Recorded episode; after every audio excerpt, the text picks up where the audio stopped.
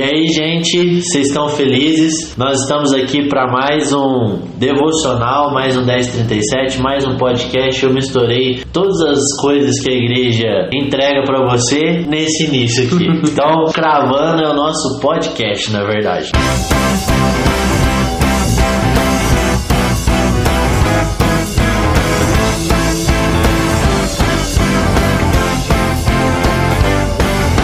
Queria começar dando alguns recadinhos. A, a, nossa igreja vai começar agora uma série de pregações sobre a carta às igrejas de Apocalipse. Então fique ligadinho no YouTube. Também nós temos mais podcasts aí. Nós temos um sobre devocional, uns três sobre os dons, o ministério da igreja. E a gente também falou no último devocional sobre ser igreja e não sobre ir à igreja, beleza? Acompanha lá. Eu também queria falar para você que nós temos uma biblioteca aqui que você tem livre acesso a ela, você aluga o livro e você tem um período de tempo para lê-lo. Então, é de suma importância que você saiba dessa informação e tenha acesso aos livros para enriquecer seu conhecimento, beleza?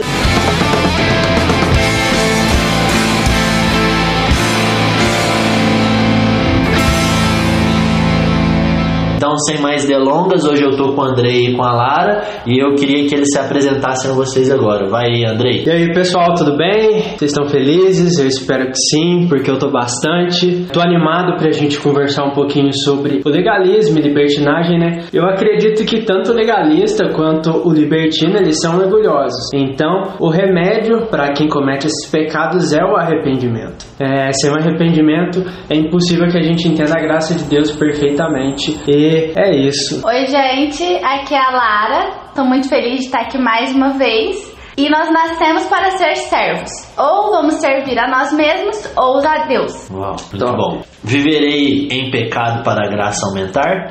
De maneira nenhuma. Eu gosto muito dessa frase de Paulo porque ele enfatiza de maneira nenhuma. E aí, para a gente começar a construir esse raciocínio de um evangelho equilibrado e completo, para que a gente não seja extremista nem pelo lado libertino, nem pelo lado legalista, eu queria é, que a gente lesse Romanos 6. Então eu não vou dizer que nós vamos expor Romanos 6, porque não vai ser uma exposição versículo por versículo, mas vai ser, é, a gente vai seguir a tônica de Romanos 6, beleza? Então Romanos 6, capítulo 6, versículo 1 diz o seguinte: Que diremos então?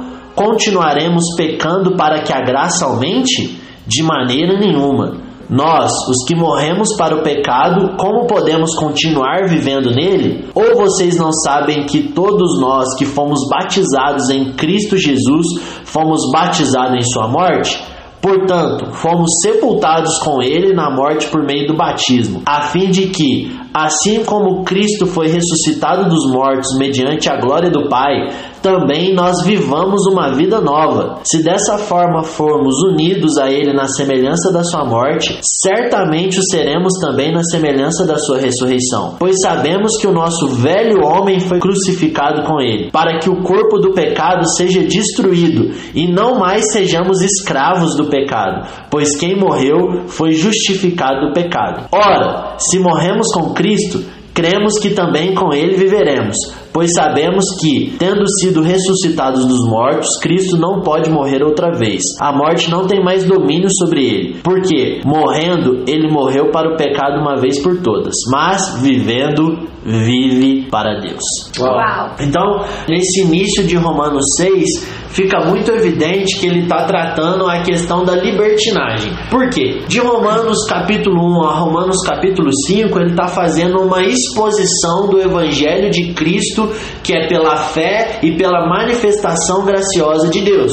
Só que o público dele que estava lendo a Bíblia, ele já respondeu os questionamentos que podiam surgir nessas pessoas. Vocês entendem isso? Então é como se eu fosse fazer uma defesa de fé e já pensasse qual seria o questionamento de alguém que fosse ler a carta. E aí em Romanos 6 ele já vai começar levantando um suposto questionamento que poderia ocorrer. Nossa, Paulo, mas então agora tamanha graça, viverei de qualquer maneira. Aí ele fala: viverei de qualquer maneira? De jeito nenhum. Então, Romanos 6 é um questionamento do que poderia surgir na mentalidade das pessoas posto um fundamento de que o evangelho é, é de fé do início ao fim, é pela graça. E aí então para que vocês comecem a falar, eu queria ambientalizar os nossos ouvintes. O que significa a palavra libertinagem? De uma maneira muito resumida e bem didática, é poder fazer qualquer coisa porque Cristo morreu pelos meus pecados. É quando uma pessoa tem uma ideia de que Cristo morreu na cruz, perdoou todos os meus pecados, então eu estou livre de qualquer conduta, uhum. porque Cristo já padeceu no madeiro por mim. Essa é a ideia da libertinagem. E aí nós podemos chamar de abuso da graça, porque de fato o texto diz assim: vou pecar mais para que a graça aumente ainda mais?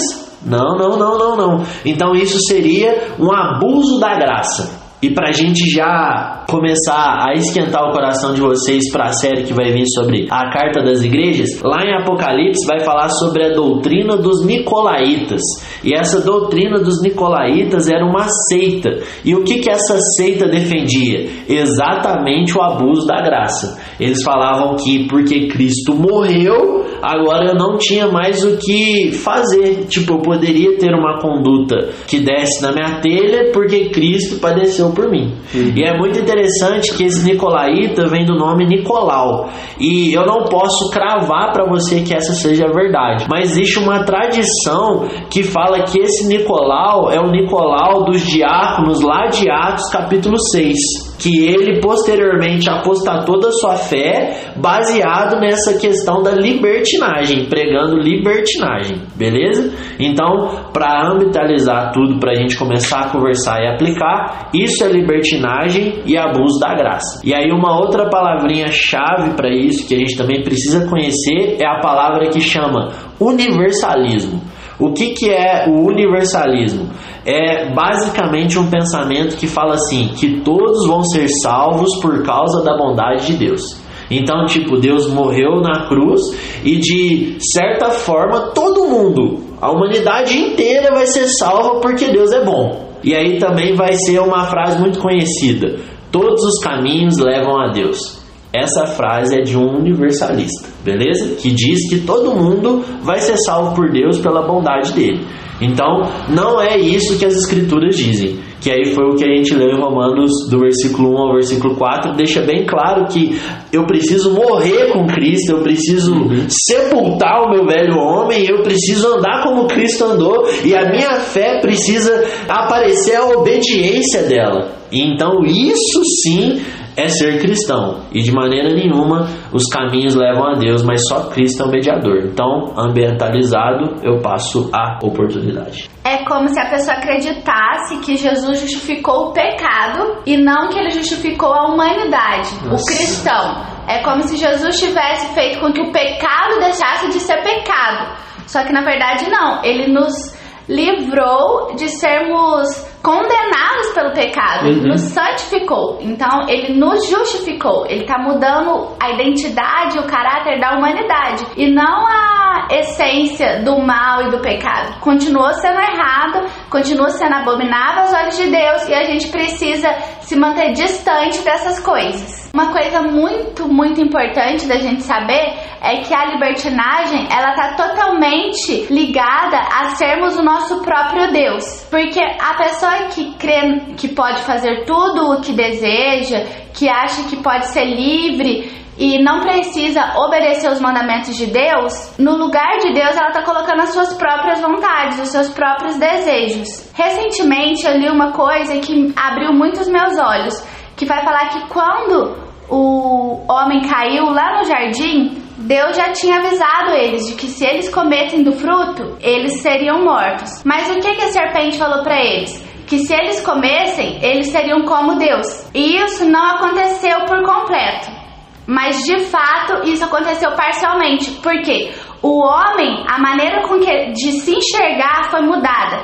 E a gente passou a desejar ser o próprio Deus. A gente passou a desejar realizar todas as nossas vontades e saciar todos os nossos desejos.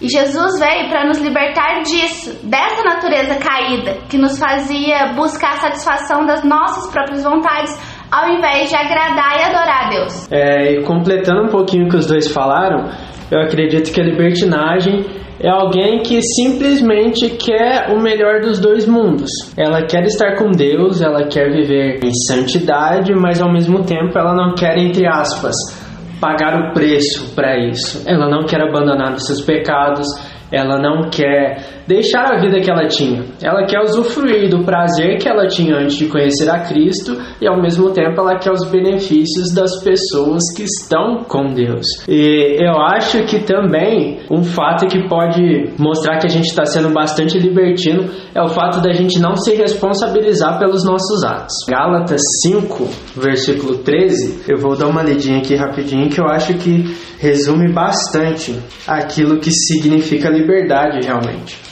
rapidinho. Gálatas 5. Eu desmarquei a Bíblia deles, gente. Desculpa. Onde que tá? Ele samba pra lá, samba pra cá, e Gálatas não aparece, fica calmo, amigo. Gente do céu. Mas antes do Andrei ler Gálatas 5, eu queria pontuar esse lance pra gente não, a, não ter esse abuso da graça, não ir pra esse lado libertino, que é da nossa natureza caída. Então, por que, que a gente optaria por esse caminho? Porque existe uma concupiscência dentro de nós desejando esse outro caminho. Uhum. E aí, Romanos 6,11, ele vai falar: olha que legal. Da mesma forma, considerem-se mortos para o pecado, mas vivos para Deus em Cristo Jesus. Portanto, não permitam que o pecado continue dominando o corpo mortal de vocês, fazendo que obedeçam aos seus desejos. Não ofereçam os membros do corpo de vocês ao pecado como instrumento de injustiça. Antes, ofereçam-se a Deus como quem voltou da morte para a vida e ofereçam os membros do corpo de vocês a Ele como instrumento de justiça. Uau. E aí entra no que a Lara começou falando, né? Quem é o meu Senhor? Eu estou sendo servo do que? Eu estou sujeito ao que? Então, se eu estou sujeito a Cristo, se eu estou decretando pela fé que eu sou servo de Cristo, escravo de Cristo, como eu posso estar vivo para o pecado? Porque se eu considero que eu sou servo de Cristo, eu não sou mais dominado pelo pecado e eu morri para o pecado. E agora eu vivo para Deus e instrumento de justiça a Deus. Perfeito, viu? Seis horas e meia depois. Vou dar uma lida aqui em Gálatas 5, versículo 13. Fala o seguinte: Porque vocês, irmãos, foram chamados para viver em liberdade. Não a usem, porém, para satisfazer a sua natureza humana. Ao contrário, usem-na para servir uns aos outros em amor. Esse versículo é muito bom porque ele mostra realmente o que significa liberdade. O legalismo, ele fala que a gente não pode fazer nada, enquanto a libertinagem fala que a gente pode fazer tudo. Eu acredito que todo extremismo, ele é burro, independente de qual ponta da mesa que você tá. E eu creio muito que a graça ela tá no centro, porque a graça ela me permite ter liberdade para dizer não para algumas coisas. E é muito aquilo que o texto de Gálatas que eu acabei de falar. A minha liberdade, eu estou usando ela de maneira boa quando eu estou usando para servir os meus irmãos e não quando eu estou usando para servir os meus próprios interesses. Ó, Acredito também que uma pessoa que pensa bastante de forma libertina é quando a pessoa acha que ela não precisa prestar contas para ninguém. Ela tem bastante discurso que só Deus pode julgá-la, porque só Deus que morreu pelos pecados dela, então só deve prestar contas para ele e querendo ou não ela pode fazer aquilo que ela quiser. Então, eu acredito que uma definição bem básica e bem firme sobre libertinagem é realmente isso sobre principalmente você não se responsabilizar pelos seus atos e fazer aquilo que você quer. E pegando só um ganchinho disso que o Andrei falou, mas para tratar de legalismo, igual ele falou, que a pessoa libertina acredita que só Deus pode julgar ela e faz com que isso deixe ela levar uma vida que não deve satisfação para ninguém, que faz o que quer, o que dá na telha. Mas já a pessoa que pratica o legalismo, ela é o próprio juiz, ao invés de ser Deus, porque ela acha que se ela fizer tudo correto, se ela seguir a lei, se ela seguir É. todos os dogmas, se ela Meu for Deus. perfeitamente boa, ela vai conseguir a tão esperada justiça e aceitação de Deus. Só que não pelas óticas de Deus, porque a ótica de Deus é perdoadora, é graciosa, porque ele deu seu filho por nós. Mas é pela ótica dela, que é pelo próprio esforço. Sim, e só para complementar um pouquinho o que a Lara falou, É, se a gente estudar um pouquinho a história da igreja, a gente vê que a libertinagem ela nasceu de pessoas que estavam feridas com o legalismo. Então, eram pessoas que estavam super incomodadas com as leis rígidas e que não tinha nada disso na Bíblia, aí elas foram para o extremo oposto. Elas começaram a literalmente se rebelar. Então, a gente pode definir também que tanto legalista quanto libertino são rebeldes, porque eles não querem fazer é, da maneira que Deus propôs, mas eles querem fazer o acesso aos céus, o acesso a Deus da maneira que eles querem, servindo o próprio orgulho, servindo a, da maneira que eles acham melhor. Facas Tramontinas. Apresentação Andrei. Olha que interessante isso. No versículo 15 do mesmo capítulo 6 de Romanos vai dizer: Então, vamos pecar porque não estamos debaixo da lei, mas debaixo da graça? É exatamente esse extremo oposto que o Andrei pontuou aí. Então, qual que era a próxima questão que Paulo já estava solucionando? É tipo assim, uai, se eu não estou debaixo mais da lei, não é pelo meu próprio esforço, a justiça não são as minhas obras, não é o que eu faço, é a obra de Cristo. Então, eu vou viver pecando? E aí vem a frase muito legal de Paulo. De maneira nenhuma. É. Não sabem que quando vocês se oferecem a alguém para lhe obedecer como escravos, tornam-se escravos daquele a quem obedecem? Uau, meu Deus. Então, quando eu opto por ser escravo de alguém, eu obedeço isso. E eu sou, então eu sou escravo de Cristo, então eu vou obedecer a Cristo. E uma coisa muito curiosa que a gente sempre conversa aqui na nossa casa, mas existe uma falta de conhecimento disso e esse pode ser uma ferramenta para alcançar o seu coração aí. Quando a gente ouve a palavra graça, a gente qual é a primeira palavra que vem na nossa mente? Favor e merecido. Uhum. E de fato é isso, mas não é só isso. Assim como o evangelho não é, é o evangelho, Cristo morreu na cruz, é isso. Mas não é só isso. É Cristo nasceu, morreu na cruz, ressuscitou e vai voltar. Sim. É. Então, da mesma forma com que graça é favor e merecido, mas não é só isso, o que de fato significa a palavra graça? Favor e merecido e capacitação. Quando nós entendemos que graça é a capacitação de Deus para nós andarmos como Ele andou, nós não somos libertinos uhum. e muito menos legalistas. Por quê? Eu não faço coisas para ser salvo, eu sou capacitado no Espírito. Então a glória é de Deus e não a minha força. E quando eu sou capacitado no Espírito, ele me capacita a viver em santidade. Então eu não sou escravo do pecado pregando universalismo e libertinagem. Então a chave da compreensão aqui, que isso caia como uma revelação no seu coração, é que a palavra graça significa favor imerecido e capacitação. Capacitação. Vamos agora para a parte do legalismo e eu queria ambientalizar para que então no final desse podcast a gente trouxesse o equilíbrio que é necessário para a gente. Então, o que seria o legalismo? Para aquecer mais seu coração, nas cartas da igreja de Apocalipse vai usar a palavra judaizantes que são os legalistas, que são aqueles que defendem a lei. Então, o que, que é o legalista? É, nos tempos bíblicos, são aqueles que defendiam que para ser salvo deveria se guardar as leis de Moisés e toda a tradição rabínica. Então, eles estavam debaixo da lei. E aí, como eu posso aplicar para a atualidade? O que seria um legalista? Seria um cara religioso, um cara que prega o moralismo. E o que, que o moralismo significa? É quando eu coloco a moral como o maior valor. Uhum. Então Jesus, ele. É, Jesus não, é, o evangelho não é moral, Sim, o evangelho é moral, mas o evangelho é moral a partir da graça de Cristo, do caráter de Cristo, do Espírito Santo e do Senhor ter vindo ao nosso encontro. Então, ela não é o maior valor. Não é porque eu sou correto que eu vou ser salvo. Eu sou correto porque o Espírito Santo está me aperfeiçoando, está aplicando em mim as virtudes de Deus. Então, por isso eu vou andar numa conduta correta. Então, é exatamente aqui que que vem o legalismo, a religiosidade. Então, legalismo, religiosidade, judaizante, moralismo vem da ideia de as obras me salvam. Eu preciso fazer algo porque é por meio dessa ação minha que Deus vai me salvar. Uhum. Então a salvação acaba que é por uma ação humana e não por um presente dos céus. Beleza? E aí, salvo pelas obras. Antes da gente começar a conversar, eu queria fazer um merchan. Vai lá no YouTube, bate lá, Igreja CMD 1037, Salvação pelas Obras. Tem um videozinho lá de uns 20 minutos que a gente explica bastante isso, beleza? O vídeo é bom, viu, gente? Assiste lá. É, eu, eu gostei muito.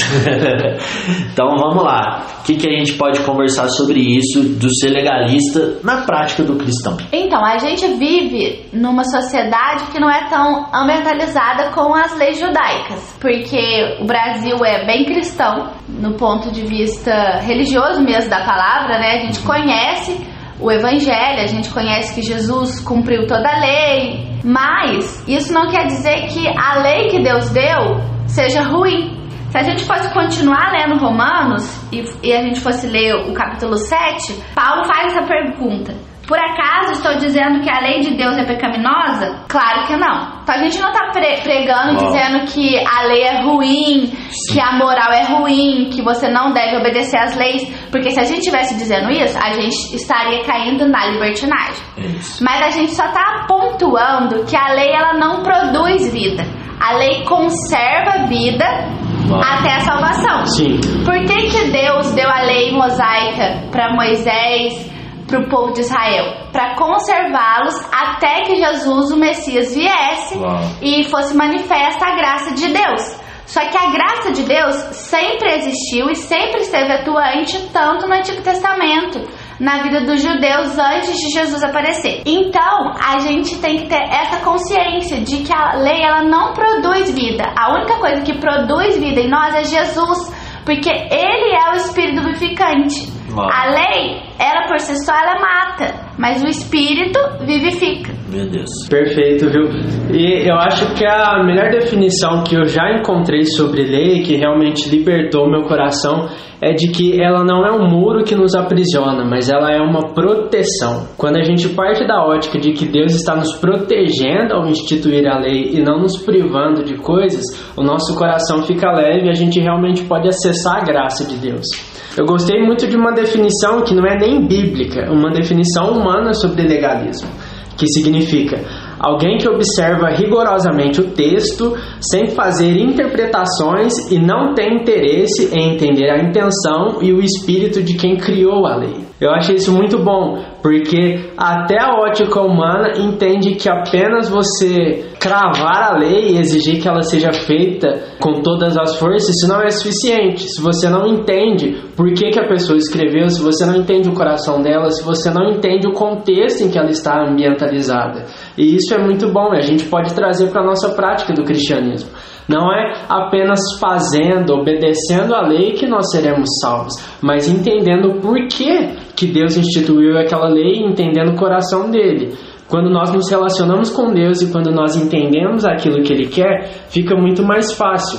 E Jesus ele não vem nos dar um fardo pesado. O Evangelho fala que o fardo de Jesus é leve e suave. Não tem motivo da gente viver debaixo de uma lei que nos aprisiona, de uma lei que nos cega, de uma lei que traz mais peso para o nosso coração do que uma vida de liberdade. Uau. E é bem interessante a gente falar aqui que a religiosidade, o moralismo, o legalismo, eles são extremos ruins quando eu coloco a salvação neles. Sim. Então não quer dizer que eu ter uma moral como a de Cristo é ruim, que a religião é ruim e que eu ter uma conduta aprovada por Deus é ruim. Não, muito pelo contrário.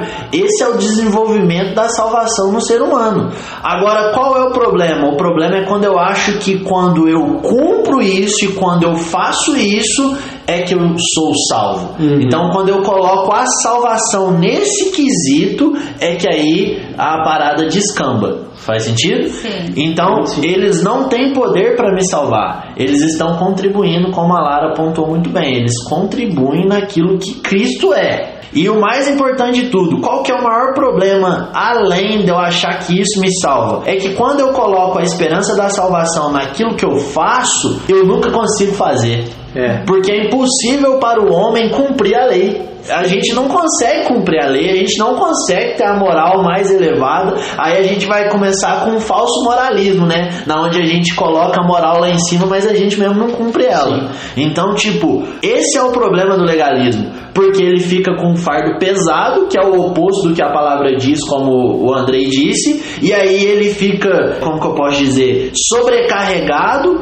e ele vai desistir, porque ele vai falar: é impossível alcançar a Deus. E de fato é impossível, porque foi o Senhor quem nos encontrou. Cara, é muito isso. Eu acredito que quem tenta viver debaixo de um legalismo, sendo uma pessoa boa, tendo um caráter bom e achar que as suas obras são suficientes, ela acaba colocando um fardo sobre si mesmo que vai ser impossível de carregar. É impossível você chegar até o final da sua vida sendo legalista e falar que você teve uma vida boa, sabe? Primeiro, porque não é isso que Cristo quer para sua vida. E segundo, porque você está se assemelhando, assemelhando a muitas outras religiões que são pagãs.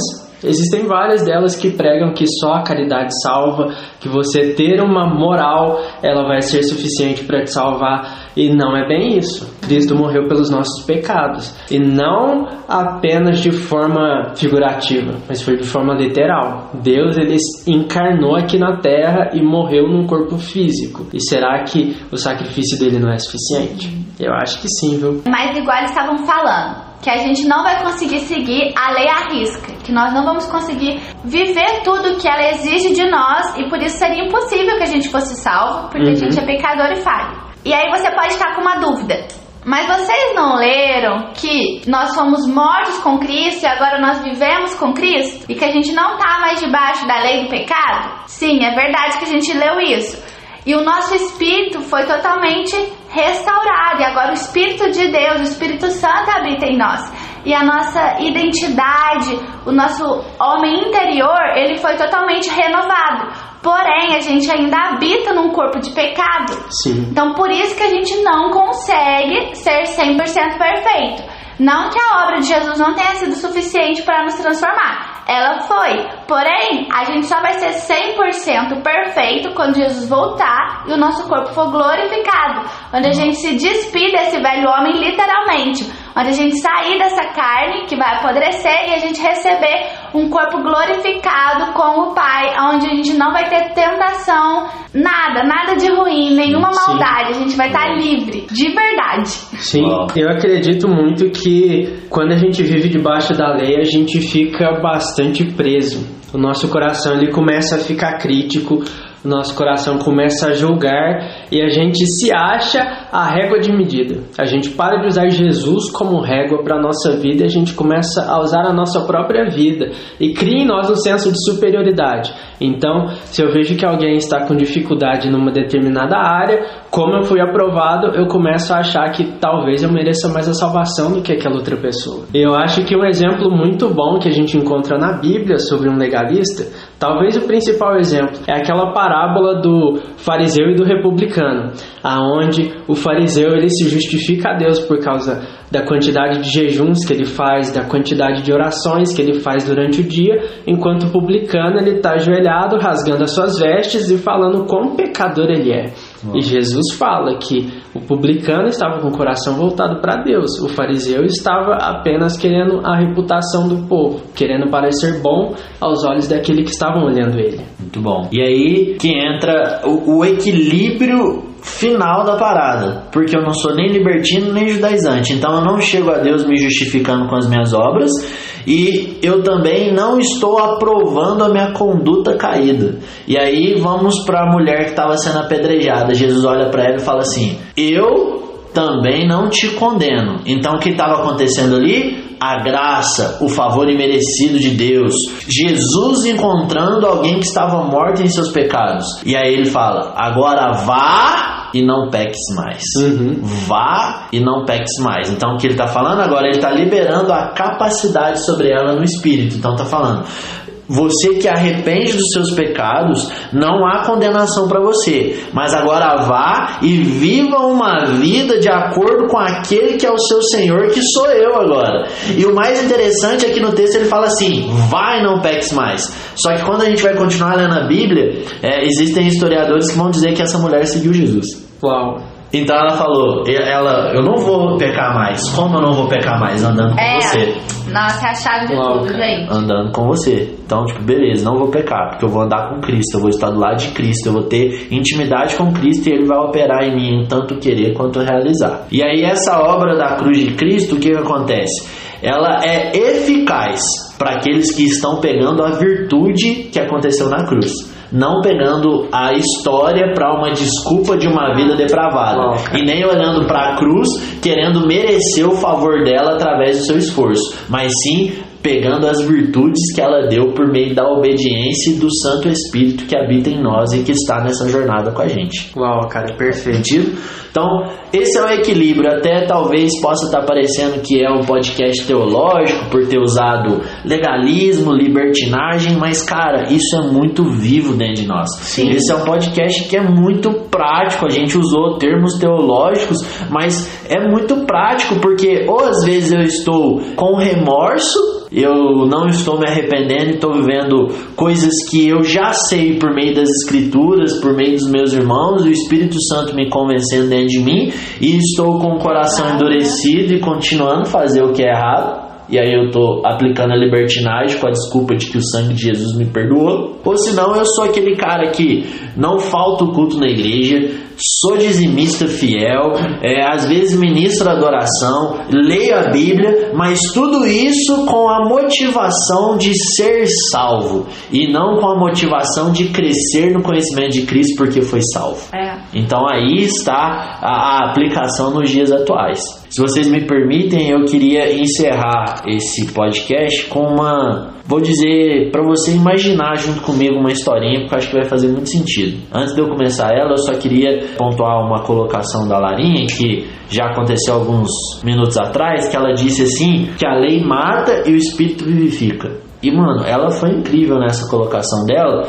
Só que eu queria pontuar é que o texto vai dizer que a letra mata e o espírito vivifica. O problema é que a gente vai para esse texto e a gente encara esse texto de letra mata falando que você não deve estudar a Bíblia. Meu amigo, essa letra no original é a lei. Então, Paulo está falando que a lei mata e o espírito vivifica. Então, a Larinha ela já te entregou o pão prontinho.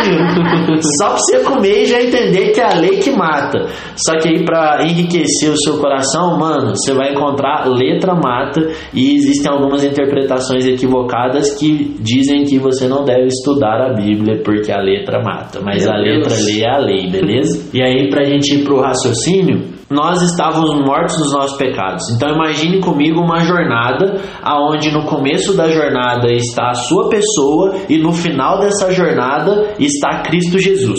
Imagine aí comigo uma estrada aonde no começo dela está você e no final está Jesus. E aí Efésios vai dizer que nós estávamos mortos nos nossos pecados. Então não tem como eu levantar sozinho, me ressuscitar e ir até o encontro de Jesus. É. E aí as escrituras vão dizer que essa obra minha é como trapo de imundícia. Porque ela é imperfeita, não existe uma obra justificadora dentro de mim que opera eu levantar minha morte e ir até Jesus. Então é impossível que o homem vá até Jesus sem que Jesus tenha ido até ele. É. Só que aí é a chamada caminhada da graça, aonde Filipenses 2 vai dizer que Jesus esvaziou de toda a sua glória, se tornou homem e veio ao resgate dos seus. Uau, cara. Então a caminhada da graça é quando Jesus veio e me encontrou morto nos meus pecados. E aí então ele me reviveu. E aí então vai iniciar-se a caminhada da fé. E aí entra, pra quem percebeu, antes eu condenei o legalismo, né? Que é impossível pela minha obra chegar a Cristo, mas Cristo veio a mim. E agora eu vou condenar a libertinagem, porque se a caminhada da graça foi Jesus me encontrando, eu ainda preciso ir aonde Jesus estava. E essa é a caminhada da fé. Só que então a caminhada da fé, Jesus me deu o Espírito Santo que me aperfeiçoa das minhas fraquezas. Então, eu que fui encontrado por tamanho amor, voltarei ao meu pecado e morrerei de novo nos meus pecados? De maneira nenhuma. Eu caminharei a caminhada da fé até o final dela apoiado no Espírito Santo É. e na obra que Cristo fez por mim. Então a jornada é: Jesus me encontrou e a partir do encontro de Jesus pelo seu Espírito Santo, eu caminho até o final dessa jornada, que é a chamada caminhada da fé, que do início ao fim é fé. Caraca. Sensacional. isso faz sentido, né, gente? A gente ainda terminando, mas eu só queria ler Não, Gálatas, Gálatas 5:22 que vai falar: "Mas o espírito produz este fruto: amor, alegria, paz, paciência, amabilidade, bondade, fidelidade, mansidão e domínio próprio. Não há lei contra essas coisas." Uau, cara. Uau, Então, meu Deus. não cai no legalismo. Viva uma vida no espírito, que Isso. você vai ser livre da lei, da lei da letra, mas você vai viver uma lei de amor, que é produzida pelo próprio espírito. Uau. Só que você só vai conseguir isso em comunhão com Jesus, com o Pai e com o Espírito Santo. Perfeito. Eu acredito que a graça, ela é muito. Acredito não, tenho certeza. Que a graça é muito mais poderosa para livrar o homem do pecado do que a lei. A graça, ela é muito mais Uau. poderosa para nos livrarmos do pecado do que a nossa ideologia. Então, que a gente não dependa, sabe, daquilo que a gente crê apenas, daquilo que a gente tem dentro da nossa mente, mas que a gente confie na graça de Jesus, sabe? Que a gente se apoie nela verdadeiramente. E o texto de Gálatas 5, versículo 9, ele fala que um pouco de fermento ele leveda toda a massa. Que a gente não se permita ter um pouquinho de legalismo dentro do nosso coração, um pouquinho de libertinagem e achar que está tudo bem, mas que a gente peça para que o Espírito Santo nos mostre o que é essa graça capacitadora, Amém. essa graça que nos dá a liberdade para dizer não para muitas coisas, de que a gente viva realmente o verdadeiro evangelho. Ele é puro, ele é simples e ele é capaz quando a gente tem intimidade com Jesus, quando a gente está apoiado no Espírito Santo. Uma frase muito comum que é um pouquinho de fermento libertino é: Ah, mas eu sou ser humano, né? Como se isso fosse uma justificativa pra você falar que você errou. Tipo assim, ah, eu errei mesmo e eu vou errar mesmo porque eu sou ser humano. E não é que isso não seja uma verdade, mas isso não pode ser uma desculpa. Sim. Porque o Espírito Santo habita em nós. E é muito interessante que Romanos 6, que está tratando de tipo, então não vou viver em pecado, e vem Romanos 7, mostrando é, a proteção da lei, e aí vem o ápice de Romanos. Romanos capítulo 8. O Espírito de adoção. É. O viver no Espírito. Então, é, eu acho que foi muito bem pontuado por vocês dois. Qual é a solução da gente viver um evangelho equilibrado em cima dessa linha? Nem sendo libertino, nem sendo legalista. Vivendo no Espírito. Porque o fruto do Espírito, como que um fruto é gerado? A partir de um relacionamento É. íntimo. Então eu me relaciono intimamente com o Espírito, então um fruto é gerado. Não sou condenado pela lei e nem pela minha imoral, mas eu ando coerente com as Escrituras. É isso. Cara, perfeito. Viu? Fez sentido? Então andem no Espírito, amém? Que essa seja a tônica Amém, desse podcast e até a próxima, gente. Até Falou! mais, pessoal.